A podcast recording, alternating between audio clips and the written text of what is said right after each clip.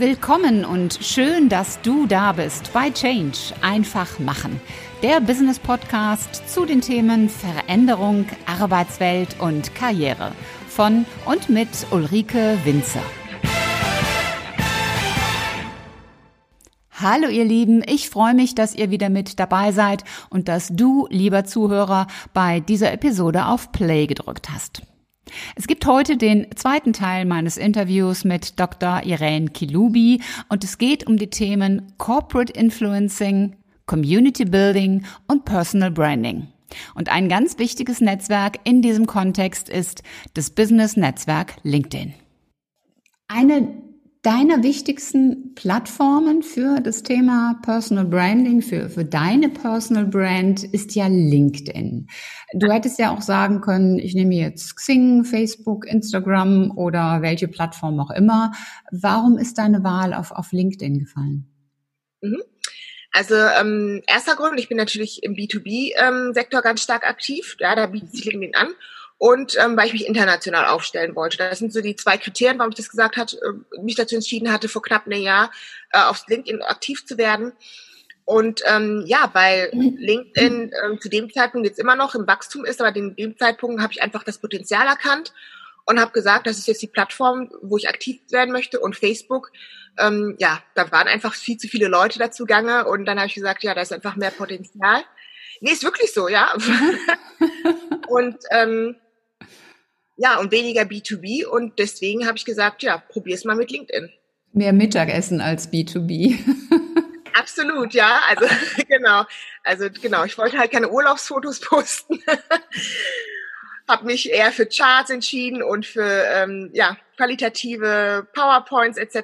Da habe ich gedacht, da bietet sich doch LinkedIn besser an. Mhm. Du hast gerade schon gesagt, äh, vor einem Jahr hast du das äh, entschieden und jetzt so nach einem Jahr folgen dir mehr als 30.000 Menschen auf LinkedIn. Ich finde das eine enorme Zahl und ähm, sehr, sehr beachtlich. Wie hast du das geschafft? Gut, es ist jetzt mittlerweile ein Jahr und ein Viertel. Ja, ein Jahr und drei Monate. okay.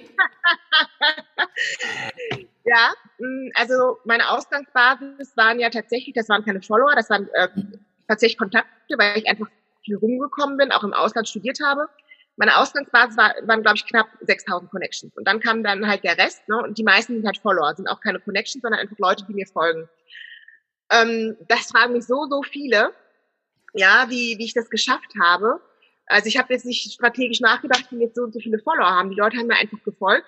Und natürlich, um da ähm, ja aussagekräftig zu sein, habe ich einfach versucht zu analysieren. Also das Einzige, was ich sagen kann, ist, ähm, wo ich einfach für mich selber gemerkt habe, wann waren denn so Situationen, wo so ein Schwung kam, der mir eigentlich so gefolgt ist. Und da habe ich einfach gemerkt, das war, wenn ich ähm, relativ zu Beginn bei anderen Leuten im Podcast war, die selber eine große Reichweite haben. Ich hatte zum Beispiel das Glück, dass ich von ähm, bei einer war, die eine halbe Million Follower hat im Podcast. Wow.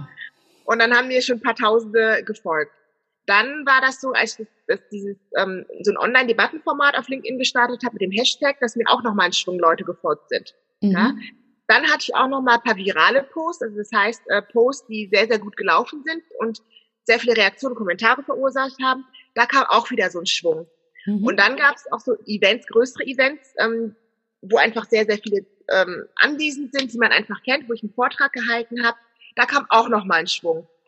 Ja, und äh, oder ich habe ein, ja, in einem großen Hörsaal einer Uni, einer großen Uni einen Workshop gehalten, da kam auch nochmal ein großer Schwung. Mhm. Also ich kann sagen, ähm, die meisten Follower kamen immer bei bestimmten Meilensteinen, bei bestimmten Events, Formaten, mhm. Interviews, die ähm, sowieso schon so eine große Reichweite haben. Da wird man einfach sichtbarer und dann kommen wirklich so die Anfragen. Und heute ist es immer noch so, wenn man irgendwie ja, auf einem größeren Event ist und äh, moderiert oder Speaking Geek hat, dass man dann am, am gleichen Tag schon äh, hunderte von neuen Followern hat oder Kontaktanfragen, wie auch immer. Das sind halt so Beispiele. Und wenn sich das dann halt einfach häuft, weil ja. man sichtbar ist und die Leute einen sehen, dann wird man halt eben öfters angefragt und äh, dann äh, wächst die Followerzahl relativ schnell. Mhm. Oder auch wenn man viele Artikel schreibt mit anderen Fachmagazinen zusammen etc. Und das sind halt so Beispiele, wo ich einfach sagen kann, das gehört alles zu deiner Personal Brand. Ja, ist zwar viel Arbeit, ähm, aber sollte auch Spaß machen. Und das sind so, sage ich mal, ähm, Tipps, die ich geben kann, um ja eventuell, wenn das jemand als Ziel hat, äh, viele Follower zu gewinnen. Ja, ja gut, viele Follower heißt ja auch, äh, dass du etwas gibst, was, was für andere relevant und wichtig ist. Sonst würden dir die Menschen ja nicht folgen. Ne? Man macht mhm. es dann nicht so aus, aus Jux und, und, und Spaß, sondern, sondern schon, weil man überzeugt ist, da, da kommt etwas rüber, was, was für mich wichtig ist. Und mhm. ähm, von daher ist, ist es toll, wenn, wenn so eine Followerzahl erreicht wird.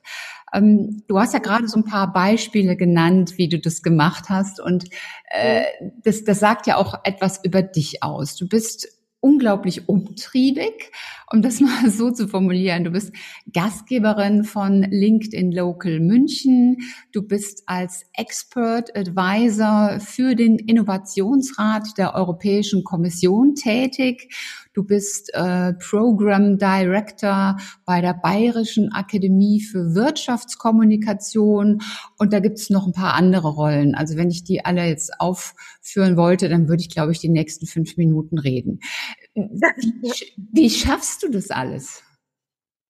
Ja, also das ist ja immer, äh, das klingt ja erstmal sehr viel, aber ähm, erstens mal sage ich, das, das ist ja immer das Gesamtpaket, das Gesamtbild, mhm. ja. Das gehört einfach dazu. Also ähm, früher hat man vielleicht angefangen, man hatte vielleicht nur einen Blog. Ja? ja. Heutzutage gehört einfach viel, viel mehr dazu. Ja? Also heutzutage hat man, wenn man eine Personal Brand aufbaut, vielleicht noch einen Podcast. Man schreibt Artikel. Man hat viele Kooperationen, man arbeitet mit anderen zusammen. Und das ist ja nicht so, dass ähm, jedes nicht, äh, jedes dieser Rollenaktivitäten mich 24-7 beansprucht. Ja? Es gibt mhm. ja so mhm. Themen, die mache ich einmal im Jahr für zwei, drei Tage. Ja, mhm. Oder eins, das mache ich, wenn ich zwei Stunden im Monat für auf. Ja, das ist alles Frage der Koordination. Und man muss sich mal fragen, wie passt es ins Gesamtkontext? Ja, wo gibt es Synergien? Und dann ist es absolut immer machbar. Ja, man muss sich dann einfach nur ein gutes Zeitmanagement haben. Und ähm, wenn da Synergieeffekte sind, dann fühlt sich das auch gar nicht an wie zusätzliche Arbeit, mhm. sondern hat das Gefühl, das gehört irgendwie so zum Gesamtkontext, zum Gesamtpackage der Personal Brand. Ja, und das kann ich auch wirklich jedem immer empfehlen. Ähm, alleine kommt man nicht weiter, also irgendwie mit Kooperationspartnern zusammenarbeiten, auch mal über seinen Tellerrand hinauszuschauen. Und ähm, ja, also man muss es einfach dann irgendwie koordinieren und dann irgendwie ähm, managen. Also das, ja. das kann funktionieren, ja, wenn man nur will und wenn das halt irgendwie in dem Rahmen passt. Das heißt, du sagst aber auch durchaus nein. Also wenn jetzt eine Podcast-Interview-Anfrage käme für einen Angel-Podcast, ja, Dann sagst du, okay. genau, also das ist ja, das ist wirklich so. Ja, also kann man nicht noch, es gibt halt Podcasts, wo ich sage, okay, da will ich mitmachen, aber dann lieber erst im Oktober oder November, weil ich habe diesen Monat schon vier Podcasts als Beispiel. Ja, aber das ist dann auch irgendwie schwierig, ja. Ähm, man kann ja auch nicht jeden Tag nur auf äh, Podcast erscheinen. Und äh, da muss man das dann einfach koordinieren.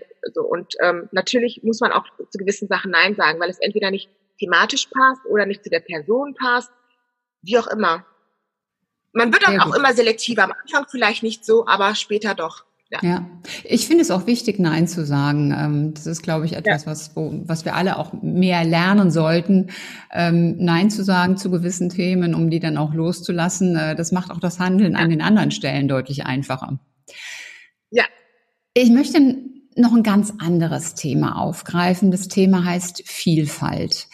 Deine Eltern, die sind ja als politische Flüchtlinge aus Afrika nach Deutschland gekommen. Und du warst damals. Was du alles herausgefunden hast, Ulrike, Entschuldigung. was du herausgefunden hast, Wahnsinn.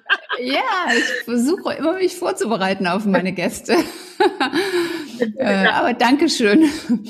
Ähm, ja, also sind, sind als politische Flüchtlinge nach Deutschland gekommen, als du vier, fünf Jahre alt warst. Das heißt, du bist in Deutschland aufgewachsen, aber man sieht dir eben an, dass du äh, nicht ursprünglich aus Deutschland kommst.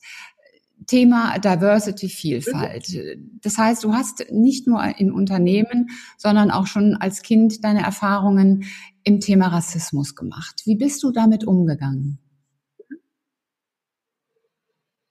Ja, also ich habe irgendwann mal für mich einfach entschlossen, ähm, nur weil ich eine andere Hautfarbe habe, darf mir keiner verbieten, irgendwas zu tun, was ich gerne machen möchte. Ja, also es war immer ein sehr, sehr harter Kampf, teilweise heute noch. Mhm. Aber ähm, das hat mir immer den Drive gegeben und die Motivation. Und ich habe auch immer gesagt, ähm, für mich ich möchte das auch den Leuten da draußen beweisen, ne? auch wenn ich eine Frau und schwarz bin und äh, nicht aus Deutschland komme oder keine reichen Eltern habe, man kann trotzdem seinen Weg machen, einfach nicht aufgeben.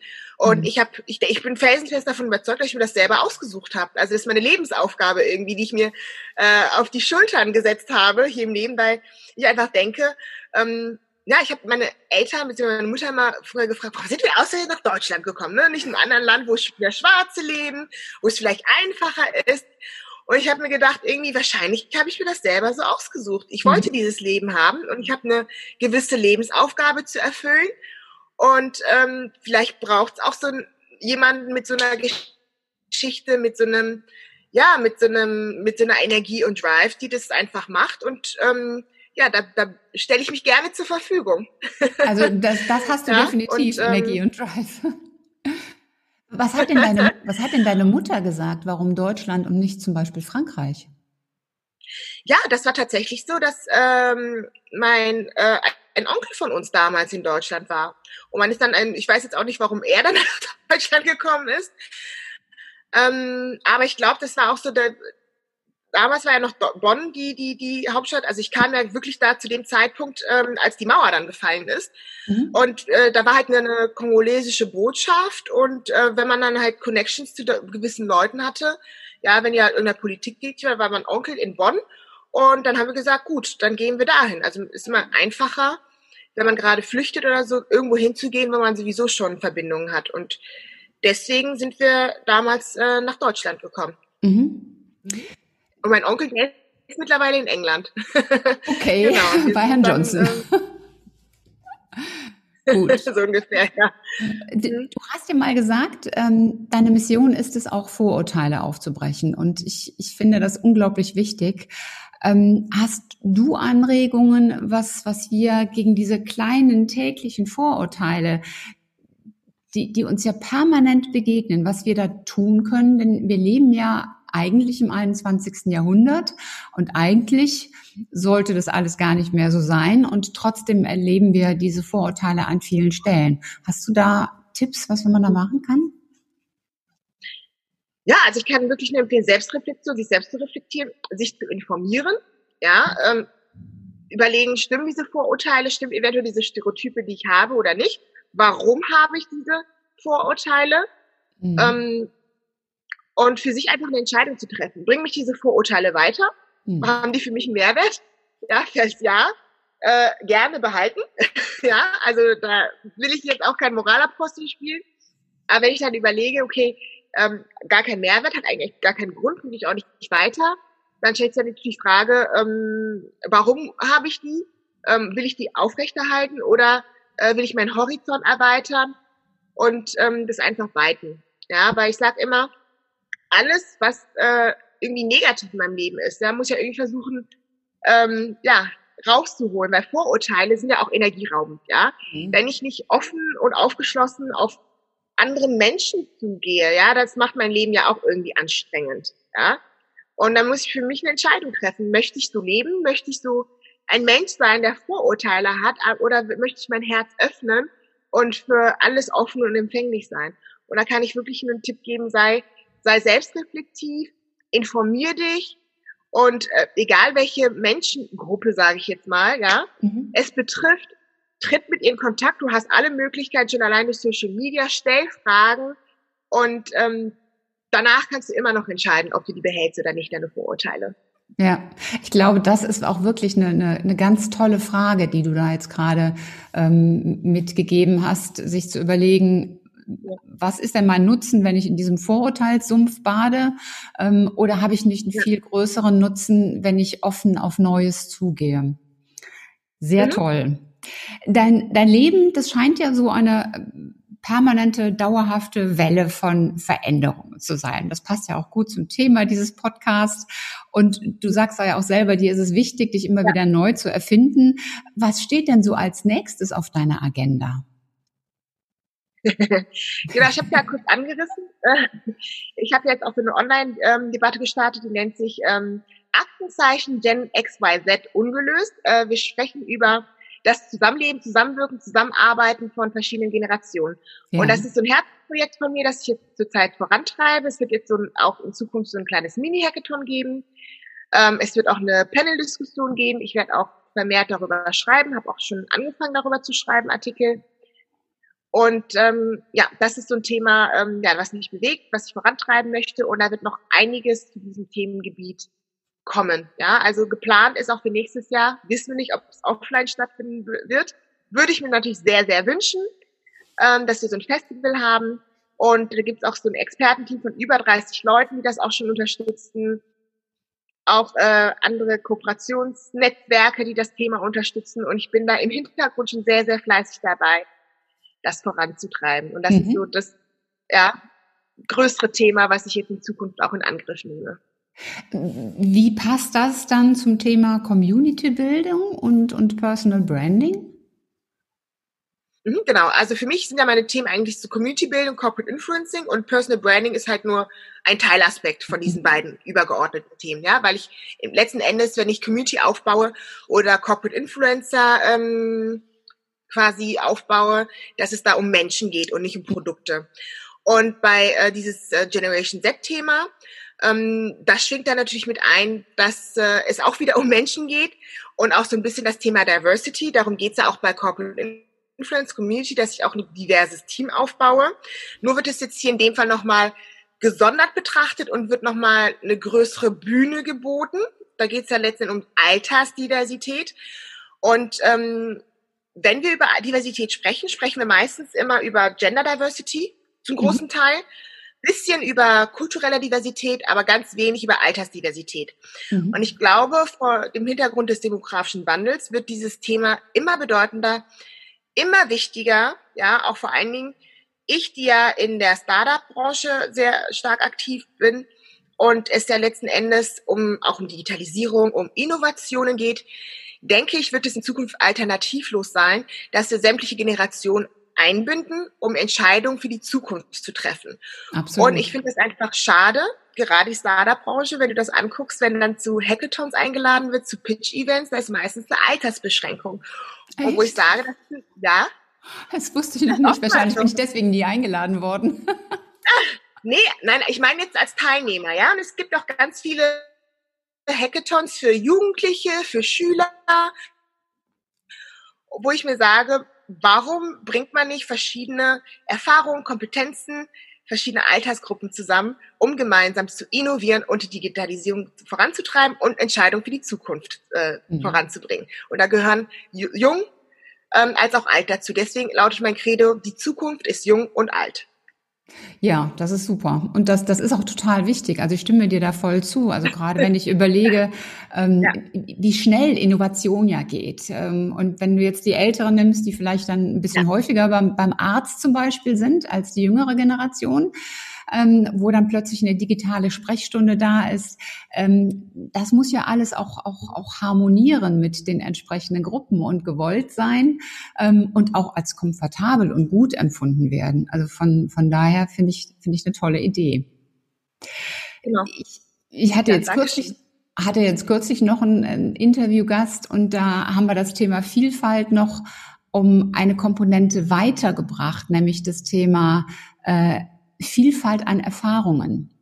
Ähm, weil ja gerade ja. bei, äh, bei einer beruflichen Entwicklung, da ist ja oftmals dieser Stallgeruch, äh, der kommt aus der Branche A und dann zieht sich das wie so ein roter Faden immer nur Branche Branche A durch den Lebenslauf und dass gerade diese Vielfalt an Erfahrungen aus der Branche, der Branche, der Branche, dass das ja eigentlich nachher auch so, so eine Kernkompetenz und wirkliche Expertise ausmacht, weil man dann diese verschiedenen Sichtweisen kombinieren kann. Absolut, ja. Stell dir mal vor, einer unserer Zuhörer oder Zuschauer wäre jetzt in einem Business-Netzwerk aktiv. Da gibt's ja jetzt nur, nicht so viele. Und ähm, er sagt, ja, das klingt eigentlich alles, er oder sie sagt, das klingt alles sehr spannend und ich würde gerne mehr in diesem Thema Personal Brand machen, einfach weil ich denke, ich habe viel zu berichten und ähm, ich möchte mich auch sichtbarer machen. Hast du drei ganz konkrete Tipps, wie derjenige das jetzt angehen könnte? Also er hat schon erste Schritte gemacht, aber mit welchen drei Tipps kann er oder sie sich da sichtbarer machen? Mhm. Genau, also mein erster Tipp ist, also ich habe wirklich so eine Methode entwickelt, die nennt sich Soul-Analyse. Ja, also mhm. die Akronyme S-O-U-L. Also das S steht für Stärken. Also ich mir ja. erstmal überlege, sind meine Stärken, was sind meine Kompetenzen. Also schwingen halt harte Faktoren und Soft-Faktoren damit rein. Ja. Und dann ähm, O steht für Offerten. Was habe ich überhaupt anzubieten? Und okay. dann muss ich mir zwei, zwei Bereiche angucken. Der eine Bereich sind natürlich ähm, meine Mitbewerber. Es geht nicht darum, besser sein zu wollen als meine Mitbewerber, sondern anders. Mhm. Ja, ich schaue mir ähm, eigentlich meine Mitbewerber an, um zu lernen, zu gucken, okay, mhm. was bieten die an? Haben die vielleicht irgendwo eine Lücke? Und äh, im nächsten Schritt überlege ich, habe ich die Stärkkompetenz, diese Lücke zu füllen. Dann habe ich schon mal so einen kleinen Hinweis auf meine mögliche Nischenpositionierung. Mhm, okay. Dann ist das dritte Akronym Unterstützung. Your ja. network is your, uh, your um, how do you say, net worth. Ja? Mhm. Überlege einfach, wen habe ich dann im Hintergrund? Wer kann mich das supporten? Wer kann mir so den ersten Anstups geben? Mhm. Und dann L wie Leidenschaft. Das ist dann, ähm, ja, was ist, wofür brenne ich? Was ist meine Passion? Mhm. Und ich sage immer, ganz wichtig ist immer, gerade wenn es darum geht, ich, ich äh, möchte mich positionieren, ich möchte meine Berufung finden oder äh, für mich überlegen, was der äh, richtige nächste Schritt für mich. Ähm, die, was meiner Meinung nach die meisten falsch machen, ist entweder die suchen sich eine Aufgabe aus, wo sie ganz gut drin sind, die Kompetenzen drin haben. Das habe ich ja auch in der Vergangenheit gemacht. Mhm. Und oder die suchen sich alles aus, was ihnen Spaß macht. Also überlegen sich, okay, was würde ich machen, wenn ich, wenn Geld keine Rolle spielen würde. Mhm. Und ich sage, das ist entweder oder, ähm, wo du wirklich aufgehst, sondern wenn beides zusammenkommt. Mhm. Ja, wenn deine Stärken und deine Passion zusammenkommen. Ich sage zum Beispiel, äh, ich mag Musik, ich, ich liebe es zu singen, aber ich, ich bin nicht gut darin. Ja, also würde ich nicht machen. Ich würde es keinem antun. Genauso sage ich auch, äh, ich habe gewisse Stärken, die kann ich gut, aber es macht mir nicht unbedingt Spaß, also mache ich es auch nicht. Also wirklich erst, wenn du die Kombination hast, dann kannst du wirklich über dich hinauswachsen. Mhm. Andernfalls bist du immer nur Mittelmaß. Und das, ist, das sind so meine Empfehlungen, ja. Also das wäre ja so zusammengepackt, so eine Empfehlung. Das wäre der eine Punkt. Dann der zweite, überlegen, weil das ist immer irgendwie dein Mittel zur Kommunikation mit deiner Audience, mit deinem Publikum. Mhm. Was für ein Content, was für Inhalte kannst du kreieren, was du mit den Leuten teilst? Mhm. Ich bekomme öfters die Frage, kann ich eine Personal Brand aufbauen, ohne Inhalte zu kreieren? Ich so, nein, mhm. das geht nicht. Also, weil so kommunizierst du ja, egal ob es offline oder online ist. Überleg dir, wer ist deine Zielgruppe und wie kannst du durch deinen, äh, deine Inhalte Mehrwert stiften? Das wäre so der mhm. zweite Punkt. Und der dritte Punkt, ganz wichtig, äh, Interaktion, Interaktion, Engagement. Mhm. Ähm, gucke, wie du im Gespräch bleibst mit deinem Publikum, mit deiner Zielgruppe. Also wirklich aktiv Interaktion fördern. Immer auf Fragen eingehen, dich mit den Leuten austauschen. Also nicht einfach irgendwie dein Content da streuen und dann gut ist, sondern mhm. auch auf die Leute eingehen, denen Fragen stellen, sich mit denen austauschen. Also das sind so meine drei Tipps. Ja, einmal die Methode Soul, einmal komplett durchgehen, die zweite überlegen, was für einen inhaltlichen Mehrwert habe ich zu bieten und drittens mit den Leuten anfangen zu interagieren. Man kann auch mit seinem Netzwerk erstmal anfangen, auf Social Media aktiv zu werden mhm. und dann immer peu à peu auch mit fremden Leuten interagieren. Also das, das Soul-Konzept, das finde ich ganz stark, weil das, äh, da kann man sich so, das kann man sich so bildhaft vorstellen. Also ganz, ganz tolle, ganz tolle Verbindung. Irene, ich habe zum Abschluss habe ich drei Fragen, die stelle ich allen meinen Gästen. Und äh, das Spannende ist dann immer auch so zu vergleichen oder zu sehen, wer antwortet wie. Und es, es gibt manche Sachen, die wiederholen sich mit so einer gewissen Regelmäßigkeit. Es gibt aber auch andere Sachen, ja. die immer noch mal da so neu on top kommen. Deswegen die erste Frage: Warum bist du gut in dem, was du tust? Genau, also das habe ich eigentlich schon bei meinen Tipps beantwortet, kann man sagen, weil ich mir mir was rausgesucht habe, wofür ähm, ich brenne, ich eine Leidenschaft habe, aber gleichzeitig auch gut darin bin, also meine Stärken habe. Ja, also das ist die Kombination, ähm, wo ich einfach denke, die ganz wichtig ist, um in etwas gut zu sein, was du machst. Mhm. Leidenschaft und Kompetenz dafür. Mhm. Ähm, zweite Frage, hast du ein, ein persönliches Motto, so eine Art Leitmotiv?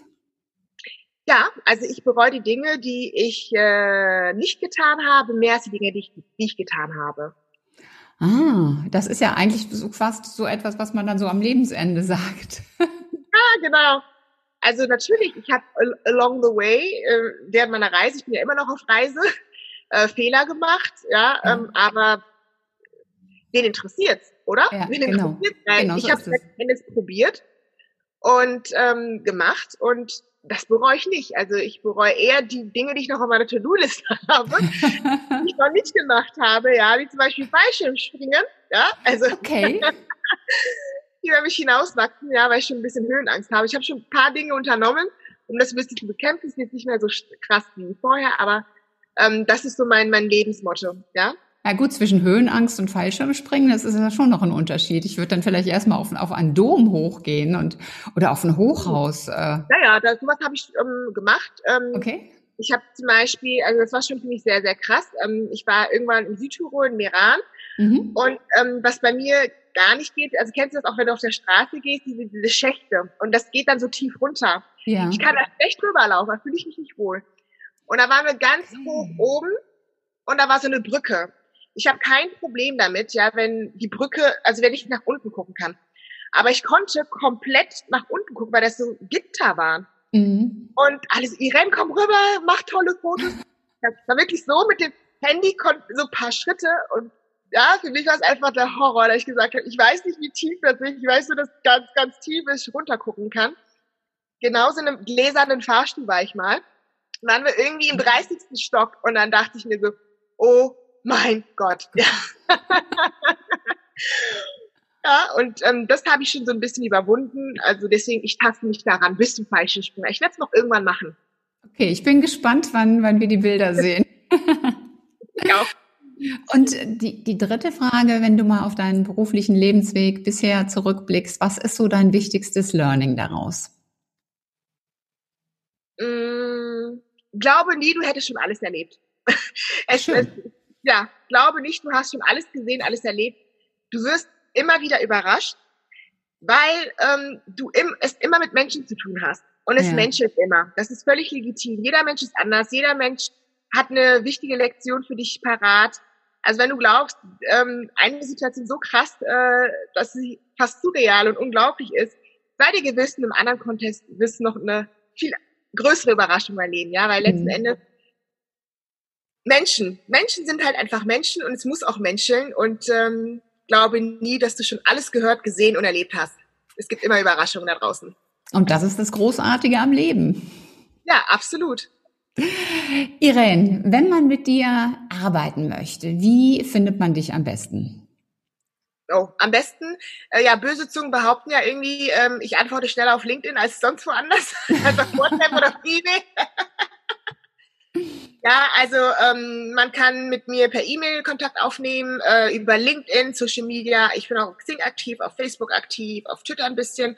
Aber wirklich meine besten Medien sind tatsächlich LinkedIn. Da ist auch, glaube ich, meine E-Mail-Adresse vermerkt, wenn man mit mir Kontakt aufnehmen möchte. Mhm. Ansonsten, ich veranstalte auch einige Events, wenn man mir folgt. Ähm, ja, dann erlebt man, wo ich gerade bin oder äh, was ich sonst äh, so an Events bereithalte. Mhm. Du hast für unsere Zuhörer und Zuschauer netterweise ein, eine schöne Übersicht ähm, bereitgestellt. Starke Bindung durch Community Building.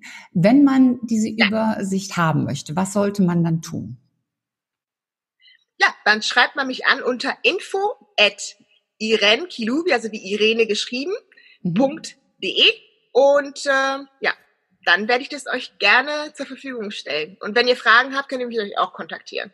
Super. Das verlinke ich natürlich alles in den Show Notes, damit äh, für diejenigen, die jetzt zum Beispiel im Auto unterwegs sind oder das Bügeleisen nicht aus der Hand legen wollen oder gerade den Hund an der Leine haben, damit ihr das natürlich auch alles noch nachvollziehen könnt.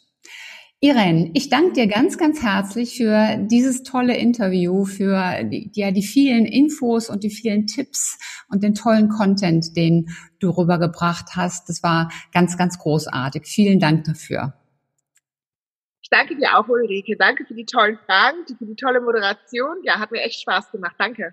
Ja, mir, mir ebenfalls. Und ich danke natürlich auch dir, lieber Zuhörer und Zuschauer, dass du wieder mit dabei warst. Und wenn du jemanden kennst, den diese Folge auch inspirieren und motivieren könnte, dann teil doch einfach die Folge mit ihm oder ihr. Und ich freue mich natürlich, wenn du auch beim nächsten Mal wieder mit dabei bist. Bis dahin sei großartig und mach einfach Change. Deine Ulrike Winzer.